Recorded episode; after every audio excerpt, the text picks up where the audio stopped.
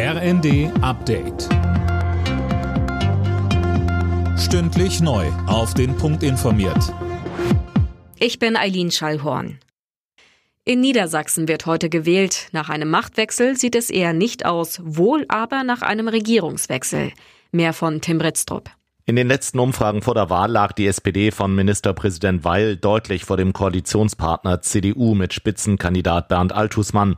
Die SPD kann mit etwa 33 Prozent rechnen, die CDU mit 28. Auf Platz 3 folgen die Grünen mit 16 Prozent, die AfD kommt auf 10, die FDP auf 5 Prozent. Möglicherweise muss sich die CDU also mit der Oppositionsbank begnügen. Aktuell würde es für ein rot-grünes Bündnis reichen. Nach dem Sabotageakt bei der Bahn sollen die Züge heute wieder problemfrei rollen. Bis zum Abend hatte es noch vereinzelt Probleme gegeben. Unbekannte sollen gezielt Kabelverbindungen zerstört und damit den Funkverkehr gestört haben. Die Bundespolizei ermittelt. Auch NRW wird bis auf weiteres keine Menschen mehr in den Iran abschieben. Grund sind die aktuellen Proteste und das harte Vorgehen der iranischen Sicherheitskräfte. Nordrhein-Westfalen stehe solidarisch an der Seite der Iranerinnen und Iraner, die sich für Frauenrechte, für Meinungs- und Versammlungsfreiheit sowie gegen Folter und die Todesstrafe einsetzen, sagte NRW-Flüchtlingsministerin Paul.